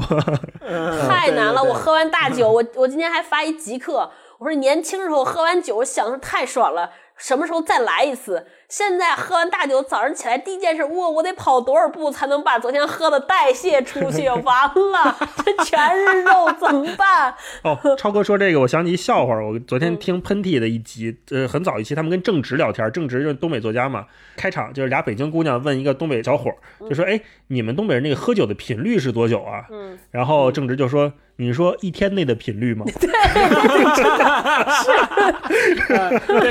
呃，给我时间维。度不一样，对。然后我们刚才推荐了书，推荐了电影，推荐了歌，然后推荐了电视剧。我们再推荐最后一一类东西，就是我们这一次为夏日推荐新增加的一个新的品类，就是一种吃喝。啊、我们先让超哥来打头阵，你来推荐一个夏天的吃喝。我跟你说，我这个必须得先说，因为跟大老师那个扣 那个扣上了，你知道吗？call back，、啊我就认为夏天最适合的吃喝就是啤酒，而且必须得是那种大绿棒子，就是不要去买什么精酿都不行，必须是那种最最质朴的大瓶的，而且是冰过的冰啤酒。我们家都夏天的时候就会在那个冰箱里边囤一堆，然后就是也不喝水。而那天我们家没有水了，就是我们家买矿泉水没有了。狗总说你打开啤酒，说你内蒙人喝什么水？就是喝啤酒吧。真的，就夏天喝那个太爽了，而且不知道为什么，嗯就是就喝那个啤酒，就我也不知道科学上是不是有什么道理，就是感觉比水还解渴，因为它劲儿也不大，但是就是冰完一喝，哇，太爽了。然后我我当时哎呃，去看那个《恋爱的犀牛》不是有一首歌嘛？就那个什么，你是温暖的手套，冰冷的啤酒。我说哇，这太会写了。你是我温暖的手套，冰冷的啤酒，带着太阳光气息的衬衫，日复一日的梦想。你是春天 对，就是那个感同身受了，对，对对对，哎呦，真的就是夏天没有大绿棒子、冰大绿棒子，夏天是不完整的。对，还有一个东西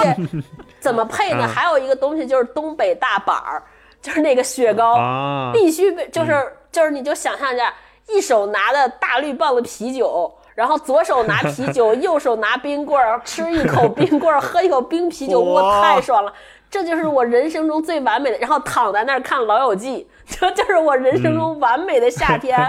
就就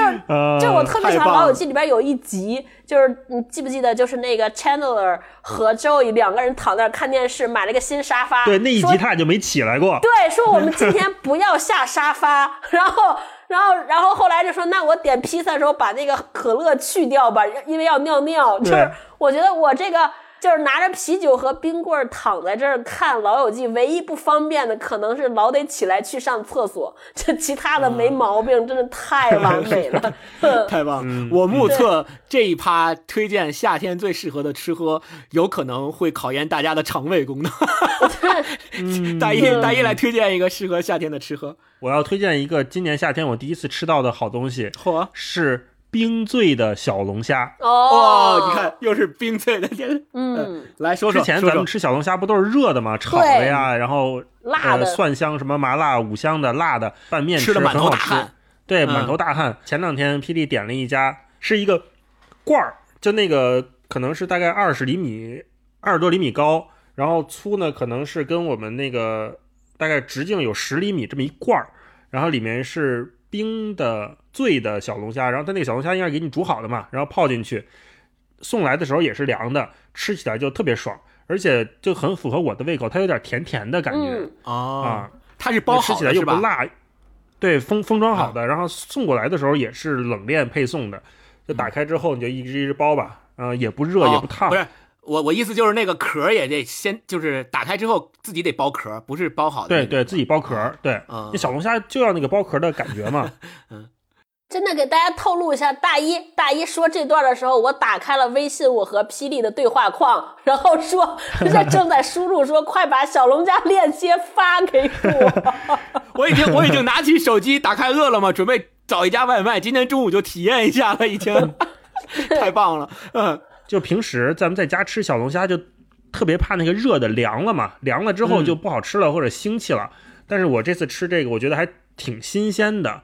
嗯而且本身就是凉的，你也不怕它凉，你就慢慢吃，一边喝酒、一边吃小龙虾，一边看《老友记》，对吧？看老友记哇太完美了。嗯，对。然后我推荐的就是，我不知道你们两个吃夏天吃西瓜的时候是是怎么吃？是把西瓜切开，然后把它切成一芽一芽的那么吃，还是说我中间来一刀，然后我捧着拿勺崴着吃？你们是习惯怎么吃？我们家我比较幸福，就是霹雳会切成块儿之后，我们我再哦，拿牙签儿扎着吃吃。是吧？哇，对对对。对，就我我特别喜欢的一种吃法就是一刀劈开两半儿，然后呢捧着其中的一一一一半儿，然后拿勺崴着吃，然后拿勺崴着吃，最幸福最好吃的那个阶段就是崴到最中间的时候的那个阶段，啊尤其是那个西瓜，如果恰好是刚从冰箱里冰出来，拿出来啪切一刀，然后哎呦流口水了都。抱着吃，然后 拿勺崴着吃，你崴到中间的时候嗯又甜又凉，然后又爽，那个嗯感觉特别好，然后所以而且没有籽儿，啊，对，没有籽儿。然后我就想说，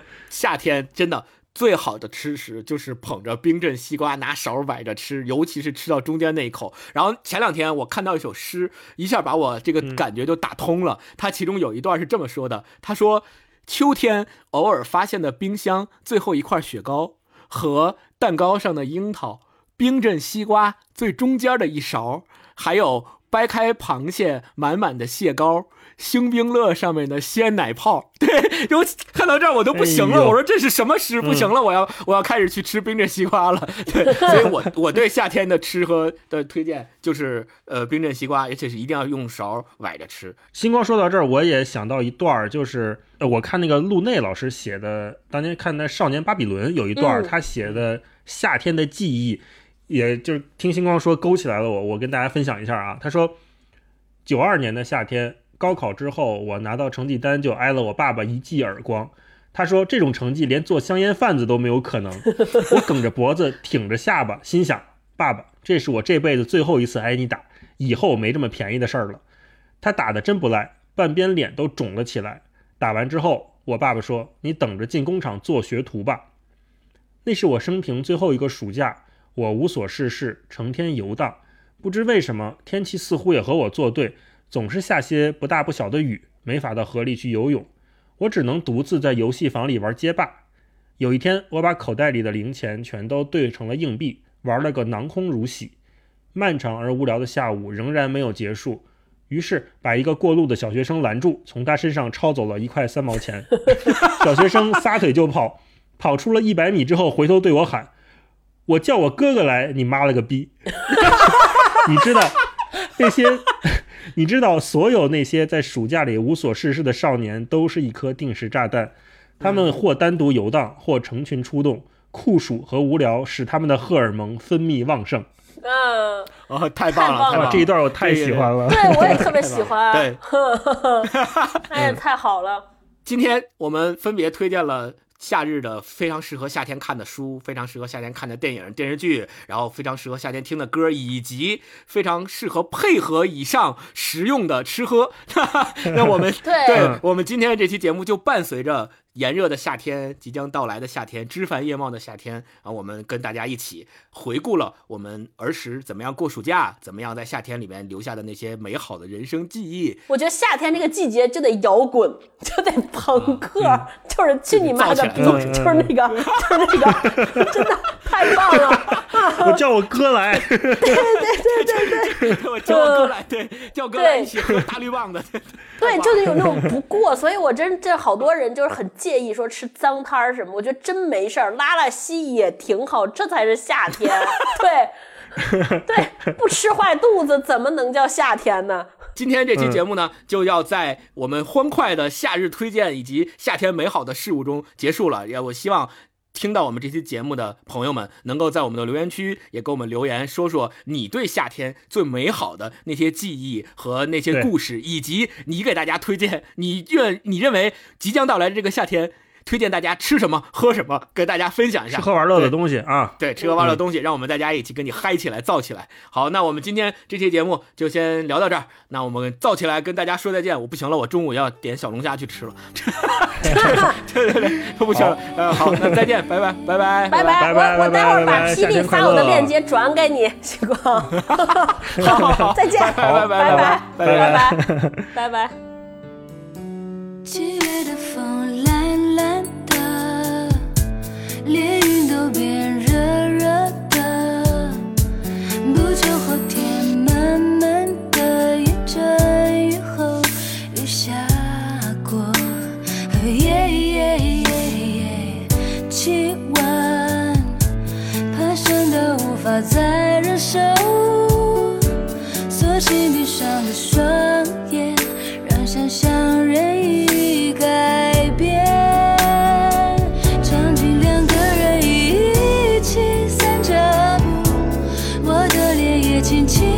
着你胸口，听到心跳。